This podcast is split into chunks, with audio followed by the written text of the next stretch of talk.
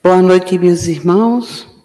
Vamos começar nossas atividades aqui no Grêmio Espírita Atual para Barbosa Lima. Para aqueles que às vezes nos telefonam perguntando o endereço, fica na Avenida L2 Sul, quadra 610. Nós estamos aqui toda segunda e quinta, neste mesmo horário, e domingo, nove horas da manhã, com reunião pública.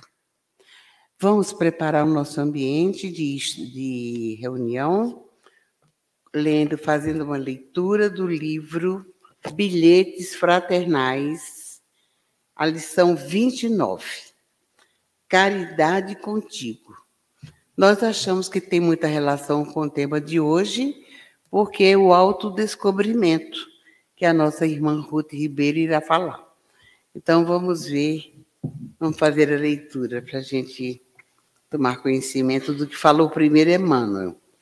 Aceita-te como és e aceita a vida em que deves estar, na condição em que te vês, a fim de que faças em ti o burilamento possível.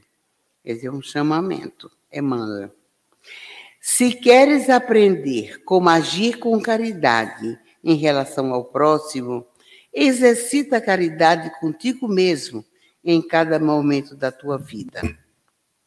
Aceita-te como és, mas concede-te sempre novas oportunidades de crescimento espiritual. Tolera o próprio erro, mas levanta-te da queda moral em tentativas sucessivas de acerto e renovação. Esforça-te por manter a chama da esperança sempre acesa no imbo do teu ser. A esperança é lubrificante e sublime das engrenagens da alma, possibilitando o prosseguimento da caminhada, apesar dos percalços previsíveis. Busca o sentido alegre da vida, pois a alegria é luz do universo, irradiando-se como demonstração perene de amor e de paz. Trabalha sempre dentro do teu íntimo, com vistas à perfeição espiritual, que é a meta de todos nós. Mas tem calma e paciência contigo mesmo, pois o caminho da ascensão é árduo e palmilhado um passo de cada vez. Acima de tudo, dá a ti mesmo o benefício da fé, pois ela é a maior caridade que cada um de nós pode fazer a si mesmo. Se isso fizeres, estarás realmente apto para praticar a caridade diante do próximo. Esse primeiro a gente faz para a gente. Né? Vamos então orar, que é fechando os nossos olhos, fazendo a nossa ligação com o plano espiritual e que a paz do Senhor Jesus esteja sempre em cada coração. Agradecendo a Deus a oportunidade de estarmos aqui unidos e reunidos em seu nome, estudando as palavras do seu Evangelho. Que, ela possam, que essas palavras possam calar no coração realmente. E que a dirigente, que a palestrante da noite seja envolvida pelos nossos pensamentos de paz, de amor, de vontade de, de aprender, de, de que a palestra dela ser, seja captada por cada um de nós realmente como deve ser. E é assim, com todas essas intenções, Jesus, que em teu nome e em nome de Deus acima de tudo, é que damos por iniciado o nosso trabalho da noite. Graças a Deus. Com a palavra, nossa irmã Ruth Ribeiro, nossa amiga, amiga da Casa de Atualpa, já está conosco há muito tempo, nos colaborando, e ela agora então está com a palavra.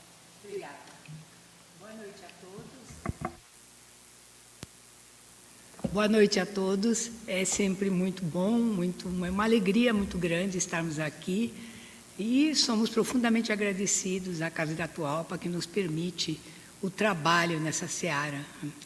Porque, na realidade, cada tarefa que nós fazemos, o maior beneficiado somos nós mesmos. Né? e nós acabamos nos dedicando, estudando, é, pesquisando, fazendo muitas coisas que talvez não fizéssemos se não tivéssemos sido convidados para essa tarefa. Então, é, é com um agradecimento profundo que eu venho aqui para a gente falar um pouquinho sobre esse assunto. E quando me passaram esse tema do autodescobrimento, me veio à mente uma história que a gente costuma contar para as crianças e para os jovens na evangelização, que é sobre um menino Gandhi. E conta-se que a mãe levou o seu filho para conversar com Gandhi, porque ela já tinha feito de tudo para ver se ele parava com o vício de comer doce. Ele comia doce demais e não parava, e não tinha o que ela fizesse que, que o menino resolvesse parar de comer doce. E ela já tinha feito tantas coisas, então resolveu levar para Gandhi. Disse, Vou levar lá, porque pode ser que Gandhi dê uma, uma lição e convença ele a parar com isso.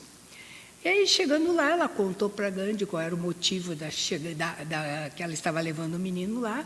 E Gandhi olhou para ela e disse assim: Bom, vou fazer o seguinte, a senhora me traga ele daqui a 15 dias. Ah, como 15 dias? É só para o senhor conversar com ele um pouquinho agora, né? Por que, que 15 dias? Não, a senhora me traga ele daqui a 15 dias, que aí eu posso fazer um trabalho. Passaram-se 15 dias, a mãe voltou com o filho lá. E aí o, Gandhi sentou com ele, conversou bastante e tal, convenceu o menino a, a parar de comer doce. E aí a mãe ficou, mas se você ia fazer só isso, por que, que me, me fez voltar 15 dias depois? Ah, mãe, é porque eu também estava muito viciado em doce, me dei conta que eu também precisava parar de comer doce. Aí eu pedi 15 dias para parar de comer doce. Então, na realidade, o autodescobrimento nos coloca nessa, nessa posição também. Né? Quanto, quantas vezes a gente, na casa espírita, nos estudos espíritas, a gente ouve falar do autodescobrimento, autoanálise, autoconhecimento. Isso é uma constante nas nossas casas, nos nossos estudos. Mas nós não paramos e não nos dedicamos a essa tarefa tão importante que é esse mergulho dentro de nós mesmos. No Evangelho segundo o Espiritismo já está lá, né? no capítulo 11, quando fala amor ao próximo como a ti mesmo, a necessidade da gente se autodescobrir a ti mesmo, como eu vou amar o meu próximo se eu nem sei quem eu sou. Né? Na, no livro dos Espíritos, a questão do 919, de, que traz todo aquele comentário de Santo Agostinho, também nos traz assim ilustradamente de uma maneira muito muito clara a importância, a necessidade do autoconhecimento e nos traz ferramentas, nos ensina a fazer esse trabalho. E nós, no nosso comodismo habitual, vamos colocando isso debaixo do tapete, né? E não nos dedicamos a essa tarefa tão importante. Joana de Ângeles, com a sua série psicológica, então, fez um barulho maior em cima dessa questão do autoconhecimento, porque ela tem inúmeras obras né, que vem, vem trabalhando esse tema, mostrando para cada um de nós que nós não podemos avançar se não realmente pararmos para nos autoconhecer. E ela diz claramente que o homem está numa, numa encruzilhada atual né, da vida. Porque ele não pode ir para frente mais, nada mais ele pode fazer, se realmente ele não tomar consciência desse eu profundo. E o autoconhecimento é exatamente isso: é voltar-se para dentro de si mesmo, tomar conhecimento do seu eu profundo, analisar de maneira fria, é, de maneira honesta, como é que nós somos. E isso é muito difícil, porque nós costumamos até burlar a nossa consciência, o nosso pensamento, e somos condescendentes conosco mesmos. É, nós vamos nos analisar e aí o avarento pensa, ah, não, eu não sou avarento, não, eu sou um pouco seguro, né? Eu só estou pensando no futuro. O mentiroso, não, eu não sou mentiroso. De vez em quando, né? Eu digo alguma coisa que é para o bem de todos. E assim nós fazemos conosco mesmo. nós vamos nos enganando, né? A gente é muito condescendente, a gente procura não, não ver a fundo quais são os nossos defeitos, porque isso nos machuca. Né? Isso coloca nua nossa, a, a, as nossas condições interiores, condições essas que nós deixamos lá no cantinho da nossa, da nossa mente e não queremos mexer nisso aí. E isso é, é, é um, chega a um ponto do nosso processo de crescimento, nosso processo evolutivo, que começa a nos atrapalhar, porque nós não, não galgamos novos degraus, porque nós não nos conhecemos. E, na realidade, se a gente parar e pensar bem, nós vivemos uma vida aqui na Terra sempre de acertos e erros, né? Eu vou por aqui, estou com a cara na porta, não dá certo, eu recomeço. Eu faço outra coisa, não dá muito certo, eu recomeço. Né? Eu tento uma, uma profissão, aquela profissão não deu muito bem, eu vou para outra, e assim a gente vai, né? como que batendo nos labirintos e, e, e gastando o nosso tempo sem realmente trabalhar de maneira muito, muito proveitosa. Ao passo que, se a gente tivesse este autoconhecimento, se a gente parasse para se analisar, seria muito mais fácil traçar um plano para a nossa existência, né? Eu tenho habilidades para isso, eu conheço as minhas habilidades, então eu vou dirigir minha vida para isso. Né? Ah, eu sei que eu sou explosiva, que eu né, respondo, então eu não vou trabalhar num local onde me me aciona esse gatilho, né? talvez com público ou com pessoas mais difíceis. Então, se a gente soubesse exatamente como nós somos, talvez o nosso caminho fosse mais fácil, né? não estivéssemos batendo a cabeça tanto, tanto, sem conseguir realmente achar um caminho seguro e mais tranquilo para nós. Mas com certeza faz parte do nosso aprendizado, né? Aprendizado que a gente já vem trazendo de tantas encarnações, de tanto tempo, aquelas memórias que estão lá no fim da nossa mente e que muitas vezes nós não queremos acessar de jeito nenhum, tudo isso é importante para o nosso crescimento. E quando a gente estuda e começa a conversar sobre autoconhecimento na nossa casa espírita, a gente começa a pensar, mas no que, que o autoconhecimento vai me ajudar? Então, esse realmente é o objetivo que a gente tem de se autodescobrir, de se autoconhecer. Porque todos nós, na Terra, estamos em busca da felicidade. Então, nosso objetivo maior é a felicidade. A felicidade íntima, a felicidade com o nosso próximo, né? distribuir a felicidade, compartilhar com outros a felicidade, mas esse é o nosso objetivo maior, a felicidade. E a felicidade a gente só vai encontrar se nós soubermos do que, que nós gostamos, o que, que a gente quer dessa existência. Às vezes eu, é, eu, eu li uma frase nesse momento de estudo que me levou a pensar muito, muito nisso. Então, diz assim: é, Joana de Ângeles nos pergunta o que é que te faz levantar todo dia da cama qual é o móvel que nos impulsiona a sair da cama todo dia para fazer alguma coisa?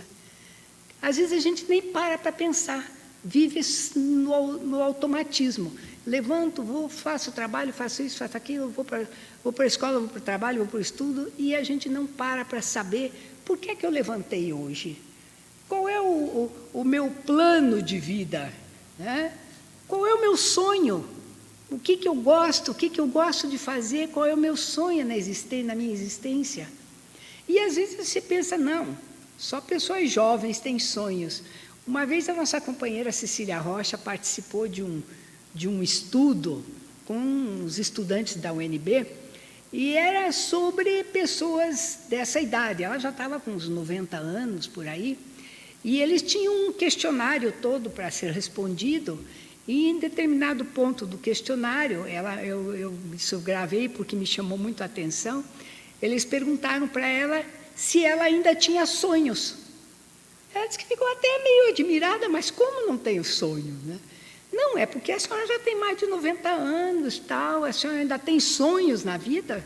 O que, que a senhora ainda gostaria de fazer? Ah, eu tenho, tenho muitos sonhos ainda, ainda quero fazer isso, aquilo, aquele outro tal. E ela descreveu tudo que era sonho.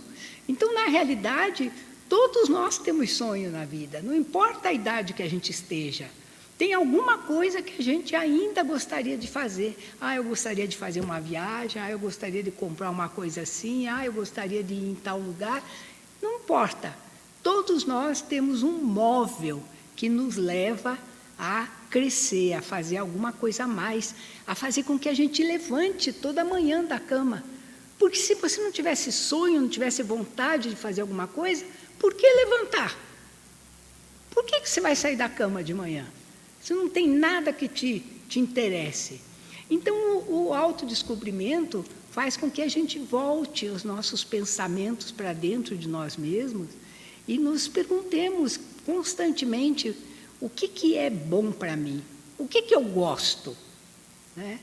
Às vezes, é, é, quem, quem trabalha ainda, ou quem foi chefe de algum lugar, ou, a gente lembra, vê que quando nós fazíamos entrevista com alguns dos nossos funcionários, a gente perguntava, fazia pergunta, essa pergunta: quem é você?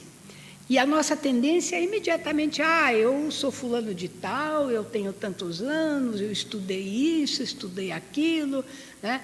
Mas na realidade nunca a gente diz quem é, quem sou eu mesmo, porque a gente não sabe. O próprio Sócrates, né, quando é, descobriu, né, quando começou a falar muito sobre esse autoconhecimento, sobre o conhece a ti mesmo, ele andava pelas ruas de Atenas perguntando para as pessoas, perguntando: você, você sabe o que você faz? Você sabe o que você gosta? Né? Você sabe o que te deixa feliz? Você tem certeza do que isso que você acredita realmente você está acreditando? E ele vivia conversando e perguntando para todo mundo, e as pessoas ficavam assim meio admiradas e às vezes até surpresas, porque na realidade a gente não para para pensar isso de nós mesmos. Por vários motivos. Porque é difícil, porque nós vivemos um mundo de ação e não de reflexão. Desde pequeno nós somos acostumados a agir. O mundo está o tempo todo em atividade. Nós somos acostumados sempre a agir. Eu faço uma coisa, depois eu faço outra, depois eu faço outra. Só os orientais é que têm o costume de refletir, de parar, né, de meditar. Nós não temos esse costume de meditar. Então vivemos o tempo todo nesse, nessa roda viva. É, eu falo, cada dia fazendo alguma coisa, fazendo outra, às vezes até automaticamente, sem pensar se eu gosto daquilo mesmo. Né? E, e isso vai em tudo, vai nas nossas escolhas, né? como, como estudante, como escolha do trabalho, você escolhe alguma coisa, às vezes, ah, eu vou escolher porque é mais fácil, outra, ah, eu vou escolher porque tem trabalho nessa área, ah, eu vou escolher por causa disso, por causa daquilo, mas não faz uma escolha porque é o teu interior que está chamando para fazer aquilo. Porque nós não sabemos nada disso. Nós nunca paramos. Quantos de nós param para se analisar? porque nós não temos esse costume. O nosso mundo é um mundo de ação. Tem uma metáfora que diz que o nosso, o nosso pensamento é que nem um macaco louco, que ele fica pulando de, lado, de um lado para o outro, de um lado para o outro e bagunçando toda a nossa mente. Nós temos 70 mil pensamentos por dia. Então, difícil, quando a gente quer até se concentrar num pensamento só, esse macaco louco logo pula para um lado, pula para o outro, nos desvia para um pensamento, nos desvia para o outro, e a gente não consegue fixar. Né? Quando a gente trabalha e passa a trabalhar de atividades é, na, nas casas espíritas, atividades que exigem concentração, recolhimento, é um trabalho, é um exercício que a gente precisa fazer, porque a gente não sabe fazer isso. Então, nós temos que aprender a fazer todo aquele exercício de meditação, até as nossas orações. Quando nós vamos fazer nossas orações, quando vê o pensamento já está lá em outra coisa. Quando você vê o macaco louco, já bagunçou seu cérebro e já te jogou para pensar outra coisa. E ficamos nós sem conseguir entrar lá dentro de nós mesmos para fazer esse, esse reconhecimento das nossas verdades, das nossas grandezas, das nossas tristezas, dos nossos erros, né? Que nós não queremos muito mexer com eles. Isso é mais ou menos um, uma autodefesa. Nós ficamos escondendo lá no cantinho do nosso, nosso sentimento, dos nossa, da nossa mente, aquilo que a gente não quer mexer. E vai, muitas vezes, vai acumulando. E nós fazemos isso tanto nas nossas casas como fazemos na nossa mente. Nas nossas casas nós acumulamos de tudo. Acumulamos roupa que não vamos mais usar, acumulamos medicamento, acumulamos calçado, acumulamos papel. Quanto papel a gente acumula aqui, acumula ali, acumula um monte de coisa na, nossas, na, na nossa casa. Até que um dia, quando aquilo já está muito empoeirado, muito cheio de. está faltando lugar para guardar mais coisas, a gente resolve ir lá mexer. E aí tira, joga fora, doa e faz uma limpeza e sente-se como se você se libertasse daquilo ali. Né? Quando a gente doa as coisas de casa e libera aquele espaço, a gente sente uma libertação. E na mente é da mesma maneira. Nós também vamos guardando lá na nossa mente. Guardamos as mágoas, a gente não quer mexer naquela mágoa ali, porque aquilo vai machucar a gente vai guardando as nossas memórias, vai guardando os nossos sentimentos e vai deixando escondidinho lá dentro e nunca queremos mexer naquilo. Mas quando a gente não mexe, a gente não sabe realmente como nós somos, qual é a nossa realidade. É preciso que a gente consiga entrar lá no fundo desse nosso pensamento e descobrir quem eu sou, como é que eu ajo. E isso a gente não faz de uma hora para outra. Por mais que Santo Agostinho, lá na questão 919, tenha nos dado uma orientação para que a gente possa fazer essa análise de nós mesmos, ele, quando ele fala no conhece-te a ti mesmo, essa análise, ela não é fácil porque a gente imediatamente a gente começa a pensar no todo. E pensar no todo nos desvia para muitos outros espaços e a gente acaba não fixando em nada. Então, Joana de Anjos nos ensina a fazer isso passo a passo. Hoje eu tô, penso em alguma coisa que eu fiz. Quantas vezes a gente faz um ato, comete um, alguma ação imediatamente se arrepende daquilo que fez. Puxa, eu não devia ter feito isso, ou eu não devia ter dito isso. Né? Isso não, não faz bem, isso não é bom. Isso, às vezes, é imediato o nosso, o nosso arrependimento daquilo que nós dissemos. Mas a gente diz isso, pensa isso e joga isso lá para o cantinho, porque se eu começar a mexer muito, eu vou me machucar. Eu vou pensar, puxa, mas eu fui responsável, eu não devia ter pensado assim, eu não devia ter dito isso. Tá? Então, essa análise de nós mesmos sempre, sempre nos traz surpresas que às vezes a gente não quer realizar. Mas é preciso, porque quando a gente, quando nos depararmos no mundo espiritual com a nossa própria consciência, talvez a gente fique até surpreso de quanta coisa a gente guardou lá, não quis mexer, né? E não teve oportunidade até de resgatar aquilo que a gente não gostou, que não quis, que não fez direito.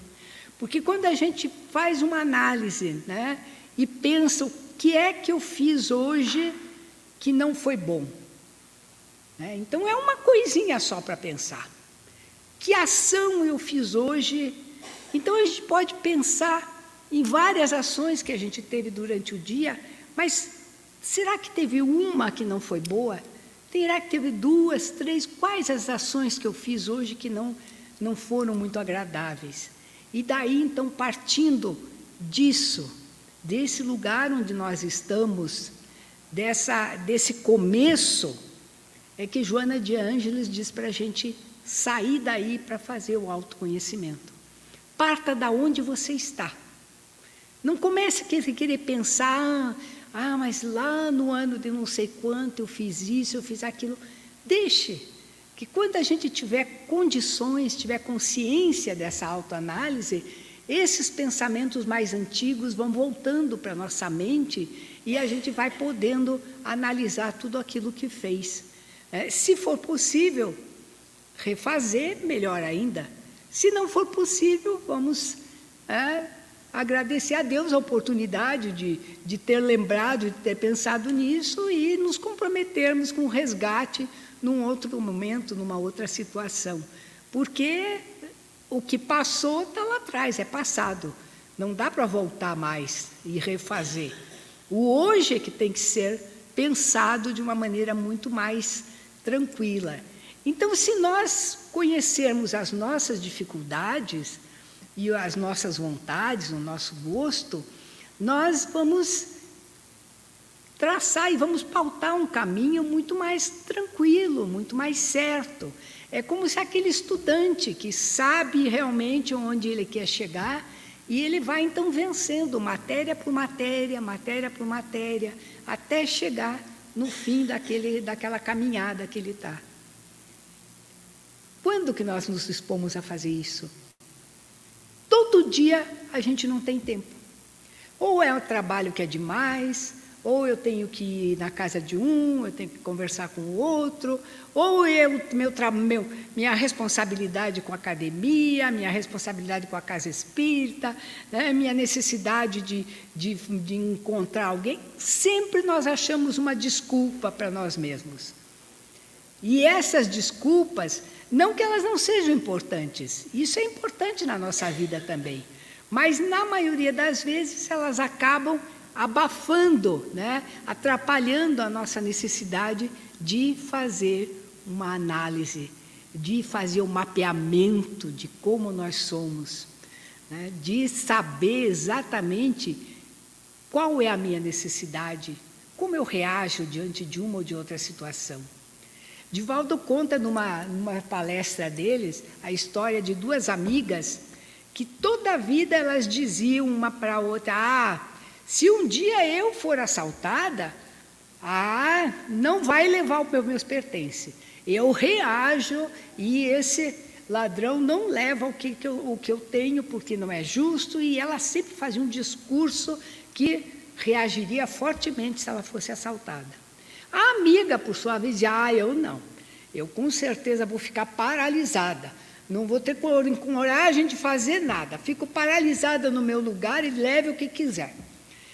Até que um dia aconteceu. Elas estavam numa calçada conversando e veio um, um molequezinho, um menino, e roubou a bolsa de uma delas e saiu correndo.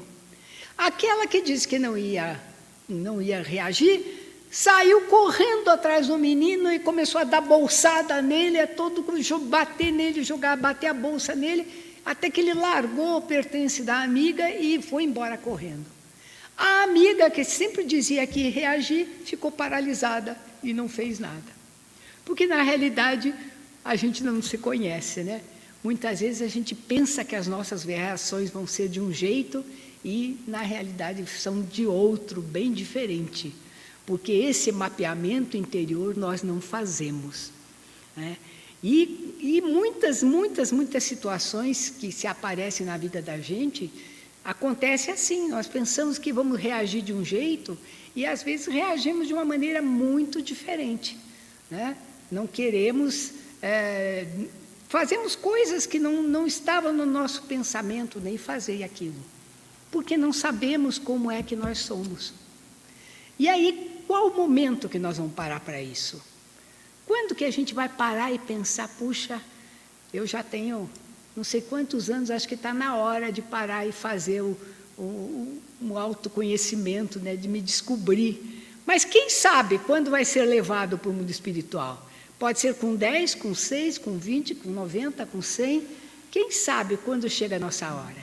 Será que quando chegou o momento da gente retornar ao mundo espiritual, a gente vai estar com a consciência lúcida, tranquila, ah, eu sei o que eu sou, eu sei o que eu fiz, então eu posso me apresentar no juízo final tranquilamente. Nenhum de nós, porque essa tarefa é uma tarefa que a gente empurra para depois, bota debaixo do tapete. Não é? E, com o tempo, a gente vai percebendo que esse colocar debaixo do tapete muitas vezes vai atrapalhando a nossa vida, não vai nos deixando avançar, não vai nos deixando assumir tarefas. Às vezes a gente diz: ah, não, eu não vou assumir aquela tarefa, essa ou aquela tarefa, porque eu não tenho perfil para fazer aquilo. Mas você, na realidade, você nem sabe se tem um perfil ou não tem um perfil para fazer aquilo, porque a gente não se conhece. A gente nem sabe se eu consigo fazer aquela tarefa ou não. Ah, não, às vezes é o medo.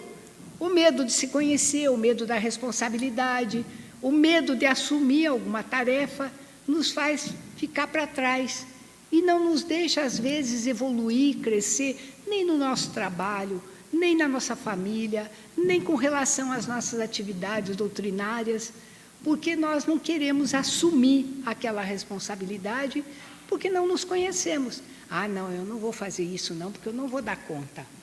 Isso é muito difícil para mim. Mas eu já parei um pouquinho para pensar se realmente isso é difícil para mim. Eu posso fazer aquilo? Então, essa é uma, é uma questão que se coloca todo dia na nossa existência, de nós termos condições de liberar a nossa mente, entrar no mais profundo do nosso ser e começar a pensar o que, que eu vou tirar dali hoje? O, qual é, é o, o, entulho que eu vou tirar de dentro de, uma, de, de mim mesmo, analisar esse entulho e ver se ele ainda vai ser útil ou se eu vou desprezar isso que não me serve mais. Tem um, um autor, um autor moçambicano, chamando Miyakoto, que ele faz uma, uma associação é, com os sapatos velhos que nós temos dentro dos nossos guarda-roupas. E é uma associação que cabe muito bem nos nossos estudos, porque ele diz que nós temos, assim, na nossa vida, na nossa mente, sete sapatos velhos que estão lá dentro do guarda-roupa que a gente precisa tirar e jogar fora. O primeiro deles é, é culpar sempre os outros pelos nossos problemas. Né? Nós temos muita mania de culpar os outros. Ah, a culpa é do meu fulano, a culpa é do patrão, a culpa é, é, é do sistema, a culpa é da. Não fui bem, é, as coisas não deram certo para mim, é a culpa é do outro. Então nós temos aquela mania de não querer assumir a culpa. Então ele diz que esse sapato é um sapato que sempre fica lá no nosso, no nosso, no nosso armário e nós não queremos jogar fora porque é o sapato da culpa, a culpa do outro. É? Estamos, somos tão imaturos, espíritos tão imaturos, que não conseguimos assumir a responsabilidade daquilo que fazemos. Não, o que eu fiz não deu certo porque eu não soube fazer, né? ou eu fiz um negócio errado porque eu não analisei adequadamente. A culpa é minha, eu tenho que assumir a responsabilidade dessa culpa. Mas não, não, o meu negócio não deu certo porque o outro quis me passar para trás. Ou é, é, eu não acertei esse trabalho porque eu fiquei distraído com isso, porque fulano me disse que era para fazer assim. Ó. Então são muitas e muitas desculpas que não nos deixam assumir a nossa culpa.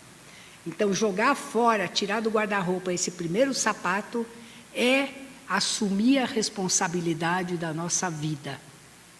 Né? É saber que aquilo que nós fazemos é a responsabilidade nossa. Nós somos os donos do nosso destino. Então, isso, essa ideia é uma ideia que nós devemos manter, porque o sucesso ele depende da, daquilo que nós assumimos, da nossa responsabilidade. A segunda ideia é essa ideia que a gente tem de que o sucesso não vem com o trabalho. Muitas vezes a gente diz, ah, ficou rico não é com o trabalho, com o trabalho ninguém fica rico. Ah, não, foi sorte dele. Nossa, que sorte que ele teve, que ele conseguiu isso, conseguiu aquilo. Não é verdade. Né? Todo, tudo, todos aquela, os, nossos, os nossos louros, o que, aquilo que a gente vence, depende do nosso trabalho, depende daquilo que a gente faz. Eu vou conseguir sucesso na minha vida se eu fizer um processo de me conhecer, de buscar lá dentro o que eu quero, de trabalhar para modificar algumas das minhas situações de vida. Então, eu só vou conseguir o sucesso com o meu trabalho.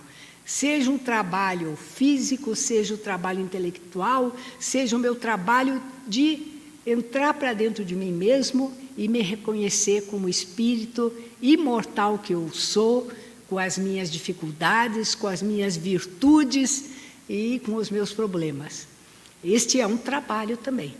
Então, jogar fora esse, esse sapato do nosso guarda-roupa vai fazer com que a gente tenha responsabilidade com o nosso trabalho, fazer aquilo que nos cabe para ser um pouquinho melhor. A sorte não vai nos ajudar nesse ponto. Então, essa é uma associação que ele faz com a questão do autoconhecimento. Né? Você trabalha o seu autoconhecimento. Não adianta eu ir levando a vida, ah, eu vou levando a vida, vou empurrando, uma hora o autoconhecimento aparece. Não vai aparecer, de jeito nenhum. Né? Se a gente não tiver uma. Um, um, não for pré-ativo né? para fazer alguma coisa para isso, ele não vai acontecer. Te, a terceira ideia é aquela de que é um preconceito que nós temos contra a crítica. Todo aquele que nos critica é nosso inimigo. Então a gente pensa assim: quem nos critica é nosso inimigo. Ah, ele está falando aquilo de mim porque ele, ele não gosta de mim, ele não quer que eu tenha sucesso. Né? E, na realidade, é preciso que a gente dê atenção para as críticas. Quem nos critica, muitas vezes, a maioria das vezes, é porque gosta da gente, porque quer que a gente seja melhor, que a gente faça alguma coisa melhor, né? que a gente tenha melhores condições. Então, tirar esse preconceito da nossa cabeça, observar aquilo na, que, na crítica, aquilo que nos eleva, que nos coloca para frente e aquilo que nos derruba, o que nos derruba não interessa. Vai embora, desaparece da nossa vida. Aquilo que pode nos ajudar a crescer, vamos aproveitar isso tudo e fazer com que essa crítica seja boa para cada um de nós. Então, a crítica também faz com que a gente se volte para si mesmo e comece a pensar: puxa, mas eu não disse isso desse jeito. Mas eu disse, mas não era assim que eu queria dizer. Então eu não me conheço nem na, na maneira de falar, porque eu falo coisas que eu não queria falar. Então essa crítica também nos ajuda a ir para frente. Né? E é o, outro sapato que a gente precisa tirar do nosso, do nosso armário. O, o quarto sapato é, é a ideia de que, mudando as palavras, a gente muda a realidade. Isso é muito comum a gente pensar, né? Ah, eu não digo, eu não digo que ele é pobre, eu digo que ele tem problemas socioeconômicos. Não mudou nada, né? A situação é a mesma. E assim a gente volta, volta-se para dentro de nós mesmos e dizemos isso mesmo para nós. Ah, não, eu não sou agressivo, não. Eu só respondi à altura. Não sou agressivo. Então nós mudamos, botamos palavras bonitas para as coisas que a gente faz, que a gente é, se vê e achamos que aquilo mudou. Ah, então já somos melhorzinhos porque não somos agressivos mais. A gente só respondeu aquilo que a pessoa me disse. Então não foi uma agressividade. Eu só mudei a palavra. Não é verdade. Mudar as palavras não muda nada, não muda a realidade. não muda a realidade do nosso, na nossa casa, não muda a realidade do nosso trabalho, não muda a realidade da, do lugar onde a gente está, não muda a realidade dentro de nós mesmos. É um subterfúgio que a gente faz para se esconder. Então, se a gente quer realmente crescer, se a gente quer olhar para frente, ter um novo horizonte para a nossa existência, vamos botar de lado essa, essa questão de sim, botar as palavras, né? trocar de palavras para achar que está tudo bonitinho, que está tudo bonzinho, que está tudo certinho. Né? O quinto sapato que ele fala do culto às aparências. Bom, isso a gente não precisa nem falar, né? Porque está o tempo todo na nossa vida. Nós vivemos uma vida de aparências e damos importância muito grande para tudo que diz respeito à aparência. Aparência física, né? eu quero me apresentar assim, a aparência do meu carro novo, a aparência da minha casa, a aparência disso, para mostrar para os outros, para mostrar para fora. Porque nós vivemos uma vida exterior, Nunca conseguimos ter uma vida interior se não for com muito esforço. Então, quando a gente começa a botar de lado esse culto das aparências, a gente começa a ver que nós não precisamos de tanta coisa. Às vezes não precisamos de um guarda-roupa cheio de coisa. Ah, mas eu quero me apresentar cada dia de um jeito. Se pensar bem, a gente usa sempre as mesmas coisas. E aquilo tudo não precisou mais. Esses dias eu tirei uma prova muito séria disso comigo mesmo. Um guarda-roupa cheio de roupa. Aí eu recebia hóspedes, né? E peguei e digo, não, vou botar, que é um casal com criança, e tu vou botar no meu quarto, que é maior, e eu vou ficar no outro quarto. Mas não quero ficar incomodando né, essas pessoas toda hora e busca pegando roupa, então eu peguei uma certa quantidade de roupa, pus no outro armário e fui usando. E passei um mês e meio usando aquelas mesmas roupas e nunca precisei das outras que estavam no guarda-roupa. Quando eles foram embora, que eu fui voltar tudo para o guarda-roupa, eu digo, isso aqui tudo. Juntei tudo e dei. Não precisa, não usei. Passei dois meses quase sem usar aquelas roupas. Então, a gente tem um culto à aparência muito forte ainda. Porque o que é externo, o que nos embeleza, o que embeleza a nossa casa, o nosso carro, que nos mostra numa outra condição, é, faz uma máscara, uma barreira sobre quem nós somos mesmos e nós vamos levando a vida assim, com aquela máscara. Então, vamos deixar de lado esse, essa, as nossas aparências e buscar dentro de nós o nosso verdadeiro eu. O que é que eu preciso para a minha vida? O que é que me deixa feliz? Né? Quantas vezes nós fizemos essa pergunta? O que é que me deixa feliz? Se a gente parar hoje, cada um de nós aqui está aqui, e pensar o que me deixa feliz, a gente não sabe responder essa pergunta. E às vezes o que nos deixa feliz é uma coisa tão simples, né? Às vezes uma comida gostosa, a conversa com um amigo, né? um carinho, são coisas simples que nos deixam muito felizes, mas que nós não valorizamos porque nós não nos conhecemos. O sexto, o, sexto sapato que temos que tirar de dentro do nosso armário é a passividade frente às injustiças. Na vida que vivemos, a vida externa, a vida para fora que nós vivemos, nós nos acostumamos com tanto com as injustiças que nem olhamos mais, nem vemos mais aquela injustiça. Uma criança tirando lixo, a comida de um lixo, a gente nem vê mais. Né? Um coitado dormindo na rua, a gente nem vê mais. Passa reto e nem vê mais. Então é preciso que a gente se, fique indignado com essas injustiças, da mesma maneira como nós ficamos quando uma injustiça acontece na nossa casa, na nossa família, né, os nossos entes queridos, ah, no nosso grupo religioso, no, no grupo onde a gente frequenta. Então, quando acontece uma injustiça ali, com um companheiro de trabalho, a gente se revolta e quer tomar uma ação e quer fazer alguma coisa. Mas passamos diante de uma criança tirando lixo, o seu, o seu sustento do lixo e nem vemos. Passamos diante daquele que está na rua jogado e nem vemos. E as nossas cidades estão cheias de, de, de injustiças assim e nós nem vemos. É preciso que a gente aprenda de novo a se indignar com a injustiça. Olhar dentro de nós mesmos e vermos, olha, o que está sendo justo para nós, o que está sendo injusto. Né? O que, que eu posso fazer pra, por isso, o que, que eu posso fazer para isso agora, o que, que eu não posso fazer. Mas eu tenho que me analisar também, para saber, isso é injusto para mim? Ver uma criança pegando comida do lixo é injusto?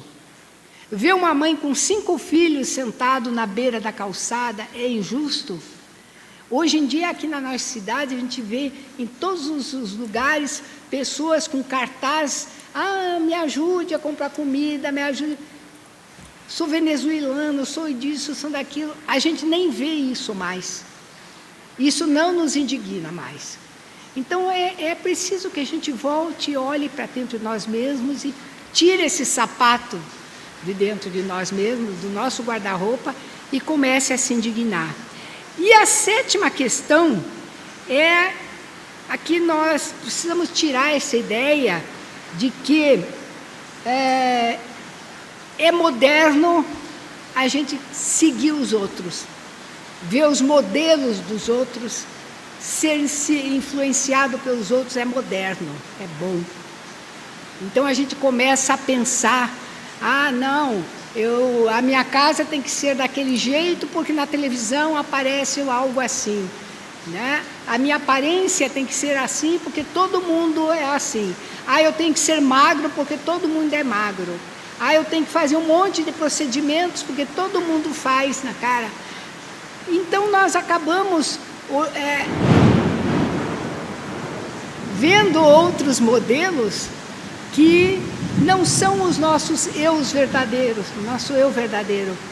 E começamos a seguir modelos que somente é, estão ali porque eles estão ganhando dinheiro para ser aquele modelo. E não é o modelo que nós temos que seguir na realidade. O modelo que nós temos que seguir é aquele que está dentro de nós mesmos. Jogando fora esse sapato que está dentro de nós mesmos e procurar essa profunda reflexão. Quem eu sou? Quem é o meu modelo e guia? É essa reflexão que temos que seguir. Um, um, um herói de, de cinema, disso, daquilo, não pode ser o meu modelo. Um pensamento distorcido que aparece na televisão e que todo mundo começa a seguir não pode ser o meu modelo e guia. Meu modelo e guia é o Cristo. E é a partir disso que nós temos que seguir o, processo de autoconhecimento. Porque não devemos é, ter medo de mudar de opinião, não devemos ter medo de se questionar.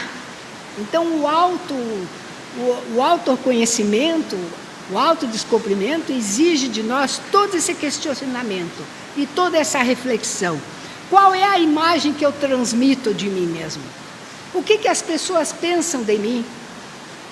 É? Quando eles me olham, o que, que pensam? A gente faz muito na juventude, na infância, brincadeira com as crianças, né, de grudar um papel nas costas e cada um vai escrever o que, que ele acha do companheiro. E quando a gente pega aquele papel, e lê aquilo diz, bom, mas ele me vê assim, eu não sou assim, mas é a imagem que eu passo. É, eu vivo com uma máscara e eu não passo a imagem do meu eu verdadeiro. E a outra última coisa que eu gostaria de falar aqui para nós é que dentro deste processo de autoconhecimento é a primeira etapa, se conhecer. Com todas as dificuldades que eu coloquei, com toda essa questão de entrar para dentro de nós mesmos. Mas a segunda etapa vem depois disso. Eu quero me conhecer por quê? Para quê? E aí então é para traçar um rumo para a minha existência. É para adquirir novos valores. É para mudar a minha consciência do todo, da sociedade em que eu vivo, daqueles que estão na minha casa. Então, essa, o autoconhecimento me faz, além de pensar e de analisar o que eu sou, ele me leva então à conquista de novos valores. E quando eu já estou trabalhando esses novos valores, aí sim eu estou apta para dar mais uma caminhada, mais um passo na caminhada da minha existência. Não esquecendo nunca que o nosso modelo de guia é o Cristo. Tudo que nós precisamos para crescer, para andar melhor, para ser melhor, está lá, ensinado por Ele. E Ele que trouxe tantos modelos né, de como devemos ser, Ele que nos mostrou pelas parábolas, por todos os seus ensinamentos, como fazer esse autoconhecimento, é realmente aquele que nós devemos seguir. E temos que pensar nesse, nesse sentido, porque as ferramentas estão aí. Ferramentas que Joana de Ângelo nos traz, ferramentas que o Evangelho nos dá, porque se eu tenho que amar o meu próximo como a mim mesmo, primeiro o auto-amor. Primeiro eu tenho que me amar. Para me amar, eu tenho que me conhecer. E voltamos a todo aquele processo que vai exigir de nós é, um, um, um esforço imenso. E quando eu conseguir amar o meu próximo como a mim mesmo, então eu dei uma grande caminhada, um grande passo no processo da minha evolução e da minha felicidade, que é o que todos nós queremos. Então, só vamos conquistar a felicidade, só vamos conquistar as alegrias, só vamos conquistar o amor ao próximo, só vamos conseguir receber todas essas alegrias na nossa existência se nós caminharmos o primeiro passo do autoconhecimento, nossa, nossa alta descoberta, os nossos valores, para depois sim caminhar com o Cristo, com o Cristo como modelo, guia da nossa existência, guia da nossa vida. Muito obrigada a todos e que podemos, possamos pensar um pouquinho nisso para fazer o grande trabalho de modificação interior. Que assim seja.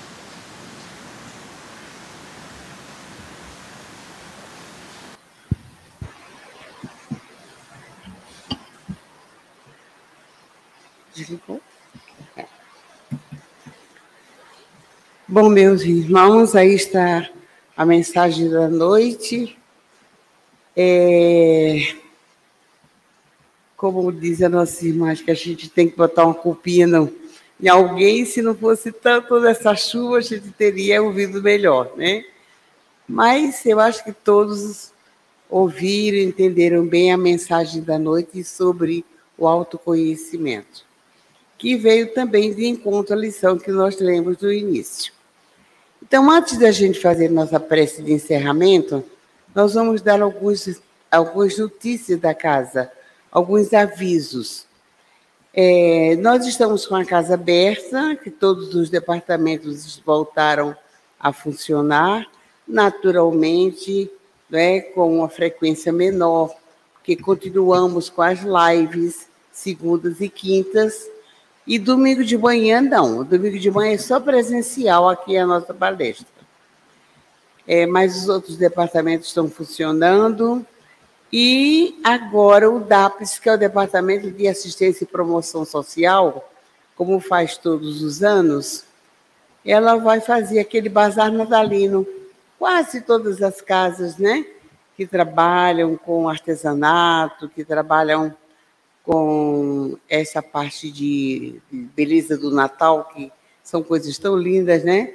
Colocam, faz o seu bazar. Então, nós vamos fazer também o nosso, tem muita coisa bonita.